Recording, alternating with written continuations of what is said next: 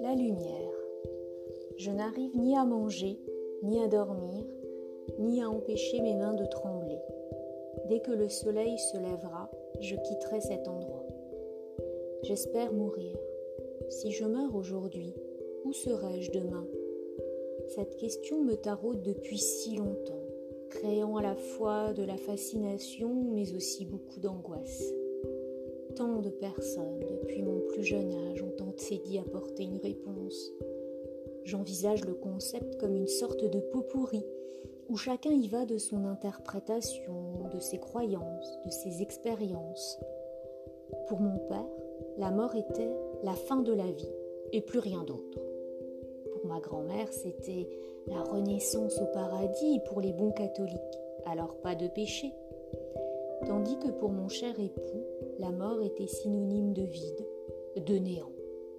Ah, encore cette lumière Une lumière aveuglante traverse mes paupières pour me frapper violemment en pleine tête à l'arrivée de chaque nouvelle personne qui allume l'interrupteur dans ma chambre. Cette fois, la lumière vient m'interrompre dans ma réflexion profonde.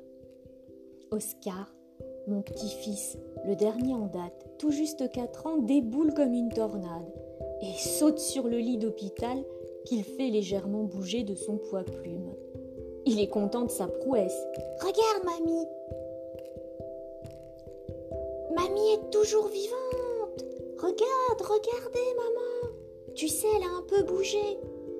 La prochaine fois, je sauterai plus fort et tu verras comme elle bouge. Je ne peux évidemment pas discerner le visage de ma fille à ces paroles, mais je sens la fatigue et la tristesse dans sa réponse. Oscar, s'il te plaît, arrête de faire ça. Je te l'ai déjà dit. Mamie se repose et ne veut pas être dérangée, tu dois respecter ça. Ah, mais elle se repose depuis très beaucoup longtemps de jours, maman. Il faut maintenant lui dire de se lever. Je veux qu'elle joue, moi. Je veux une histoire. De réponse de sa mère cette fois. J'entends juste un long, très long soupir, signe d'une longue, très longue lassitude.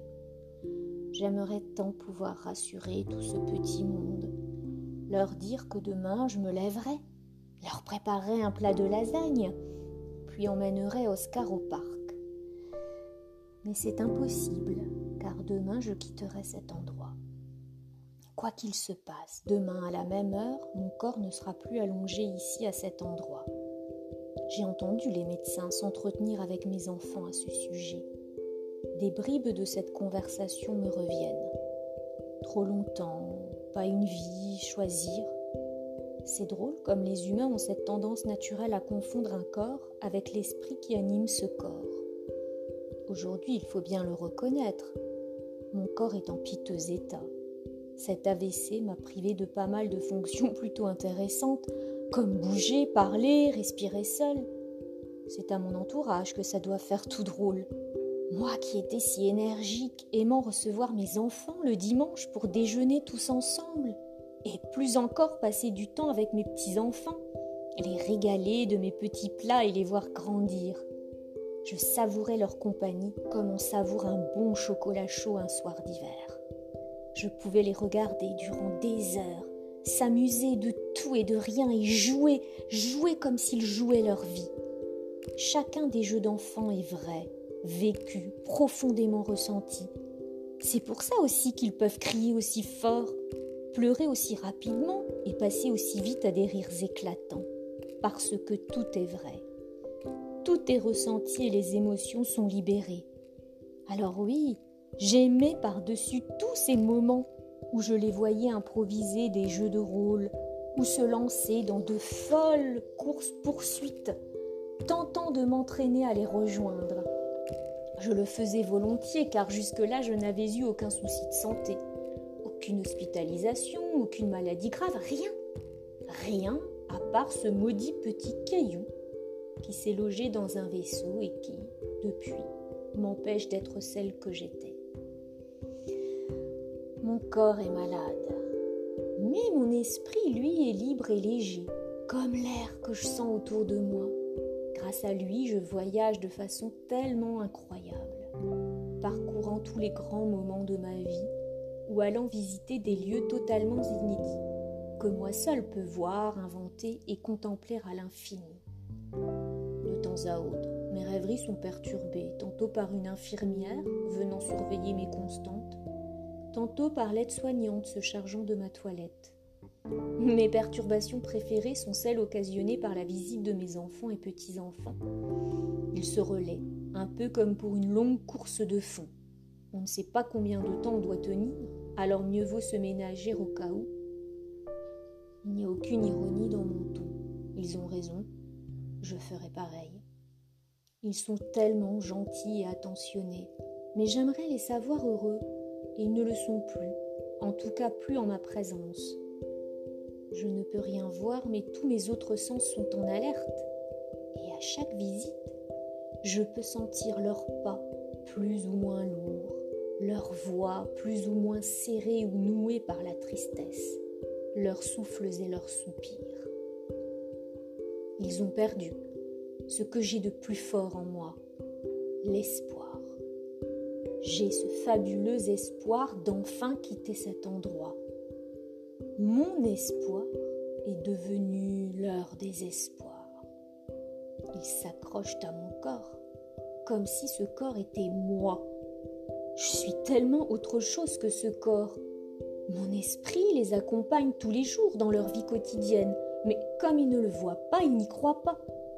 Ils ne croient qu'à cet amas de chair inanimée qu'ils pétrissent pathétiquement à chacune de leurs visites.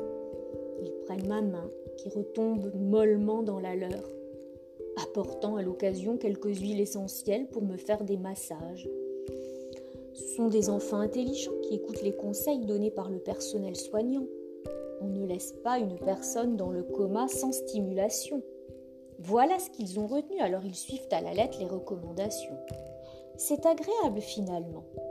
Sauf quand c'est Victor, mon fils aîné, qui s'y colle. Un peu maladroit et vigoureux, ces massages toniques peuvent laisser des traces sur ma peau désormais fragile. Depuis cette fois un peu trop en force, il a laissé tomber et préfère me faire écouter de la musique.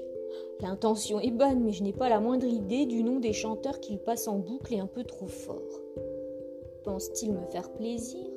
Ou est-ce au fond pour briser cet insupportable silence auquel nous sommes désormais tous livrés ensemble?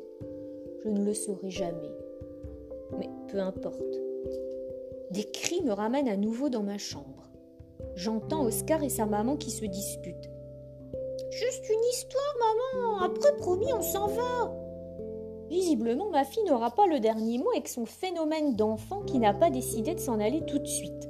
Malgré les supplications de sa mère qui lui énonce une liste de choses à faire longue comme le bras, et dont ce petit être se fiche éperdument. Un soupir, à nouveau, signe de renoncement pour elle, et un cri joyeux pour le chérubin, signe de victoire. Alors, c'est l'histoire de la biquette de Monsieur Seguin. Elle aimait bien le monsieur Seguin, mais c'était trop petit chez lui. Alors elle est partie sans rien dire du tout. Elle a beaucoup joué dans la forêt avec plein de nouveaux copains, c'était génial. À la fin, elle rencontre un loup qui la mange. Ben oui, c'est normal. Les loups mangent les biquettes. Faut pas être triste pour ça, mamie. Quand elle meurt, elle repense aux fleurs. Tu vois, c'est pas triste, mamie. Non, Oscar, tu as raison. Ce n'est pas triste du tout. J'aime bien ta façon de voir la vie. Je rajoute ton histoire dans mon grand pot pourri. Tu ne le vois pas, ni même ne le perçois certainement, mais je t'embrasse tendrement. Je te serre contre moi du plus profond de mon cœur. Sa mère lui répète de prendre ses peluches et son livre d'images pour la troisième fois, et le petit bonhomme s'exécute enfin. Un baiser déposé rapidement sur mon front et les voilà repartis.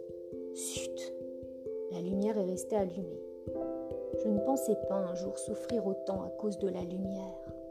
Elle est tellement utile à la vie, à la croissance, tellement bénéfique au traitement de maladies comme la dépression, les troubles du sommeil, et tellement pénible pour moi ces derniers temps.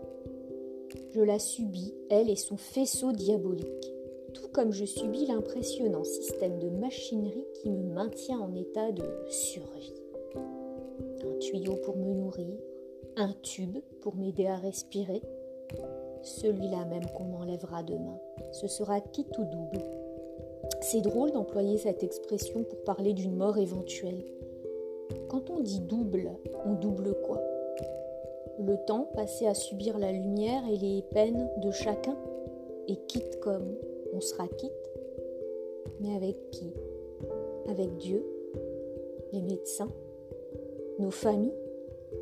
Ou quitte comme on quitte cette vie, cet endroit J'aime bien le chemin que prennent mes idées. J'espère être quitte. J'espère pouvoir quitter tout ça. Heureusement que mon esprit s'évade et reste libre, car quand il vient se nicher à nouveau dans l'ici et maintenant, ce n'est qu'un réjouissant. Mon corps qui m'a si bien servi toutes ces années n'est plus que souffrance. Tout est devenu insupportable. Je n'arrive ni à manger, ni à bouger, ni à parler, ni à respirer. Mais je dis pourtant toujours je. Je dois absolument continuer à me différencier de cette coquille. Sinon, je perdrai la seule chose indispensable à ma survie, la foi. La foi en la vie, en l'humanité, en l'âme. Fragment divin bien caché au fond de nos cœurs, comme un diamant précieux recouvert parfois par la boue de nos existences humaines. Je crois l'homme bon. Je le sais aussi capable du pire. J'aime la lumière, pourtant la lumière parfois aveugle, et l'ombre au contraire peut être apaisante et réconfortante. Toutes ces années de vie m'ont permis de comprendre que rien, absolument rien n'existait de son propre côté, indépendamment de l'esprit qui le perçoit. S'il n'y avait qu'une seule et même réalité pour tous, alors cet après-midi, Oscar et sa maman auraient tous les deux perçu sur ce lit la même personne, le même corps, devrais-je plutôt dire. Ce n'était pas le cas. Pour ma fille, il y avait là gisant devant elle un presque cadavre, un corps comateux rappelant avec souffrance tout ce que sa mère n'était plus, tandis qu'Oscar voyait là le corps de sa mamie se reposant, lui rappelant avec joie toutes les histoires partagées. Ah, merci à vous, très chère personne qui venez d'éteindre la lumière dans ma chambre et qui, sans le savoir, m'avait rendu un énorme service. Au loin, je vous entends murmurer. À mon avis, elle n'a plus besoin de lumière, et depuis un moment, vu son état. Je souris en moi-même. Ma plus belle lumière est effectivement intérieure, bien plus douce que votre éclairage si violent. Ce soir, je vais dormir, sûrement rêver. Rêver d'un lendemain meilleur. Le réveil est brutal. On est le jour J le jour du qui tout double. Plein de personnes s'affairent autour de moi. Je ne les vois évidemment pas, mais je les entends. J'entends toutes ces voix. Celle-là grave et sourde dialogue avec une autre plus aiguë. Oui, docteur, bien sûr, tout est OK. On dirait que l'équipe est prête pour enlever le fameux tube. Moi, évidemment, je le suis depuis un moment. Ma famille est venue. Je les entends au loin. Victor l'introverti semble sortir de sa réserve naturelle pour poser une ultime question. On peut l'embrasser avant son départ? Le médecin est d'accord. Alors je sens dans les secondes qui suivent un baiser furtif sur le haut de ma tête, tandis qu'un bisou plus appuyé cette fois sur ma joue porte la signature d'Elena, ma fille, la maman du petit Oscar qui, lui, n'est pas là. Je sens des larmes sur mon visage, des larmes qui ne sont pas les miennes. Elles ont dû couler des yeux de l'un ou l'autre de mes enfants, peut-être bien des deux. Pleurer, rien de plus naturel quand on est humain, et pourtant encore une de ces choses dont on se cache toute sa vie. On a honte. Mais d'où vient cette honte à pleurer? Elle arrive très tôt dans la vie, même les enfants se cachent pour pleurer. Il y a quelques mois, quand tout allait encore bien pour moi, je m'étais rendue un samedi soir chez mon fils pour garder Lise, âgée de 8 ans, qui avait cherché à dissimuler son chagrin devant un dessin animé. Je lui avais dit Tu n'es pas obligée de te cacher derrière le coussin, ma chérie, tu sais. Quand c'est triste, tout le monde a le droit de pleurer. Ce à quoi elle m'a répondu Oui, mamie, on a le droit, mais personne ne le fait jamais, tu sais, alors je me sens bête. Elle avait raison. Encore un de ces trucs que les adultes disent aux enfants mais ne font pas. On me roule et enfin je quitte cet endroit, cette chambre. Les derniers mots que j'entends sont je compte jusqu'à trois et on extube. Ensuite, tout est flou. Je perds conscience. Mais à nouveau, une lumière aveuglante est braquée sur moi et me sort de ma torpeur. Je suis vite rattrapée par la douleur. Encore, oh non. Je pensais quitter cette vie de souffrance et me voilà torturée à nouveau. L'air cherche un moyen d'entrer dans mes poumons. Respirer est normalement si facile, un réflexe en somme. On n'y pense pas tout au long de notre vie. C'est fluide, léger, notre souffle nous soutient, nous maintient en vie. On peut compter sur lui même la nuit. Il ne nous lâche pas et le matin nous nous réveillons en vie, heureux d'avoir continué à respirer sans incident. Pourtant, qui pense à ça dans sa vie de tous les jours? Moi aujourd'hui j'y pense. Ça fait mal, très mal. On dirait que l'air a trouvé un chemin pour se frayer en moi, car mes poumons s'emplissent tout à coup d'oxygène et mes alvéoles pulmonaires s'écartent comme un lampion qu'on déploie pour la première fois. Je suffoque, il faut que je crie. C'est alors que j'entends des voix étrangères près de moi. Formidable Il a poussé son premier cri. Il va bien. Votre bébé est magnifique. Je veux demander de l'aide.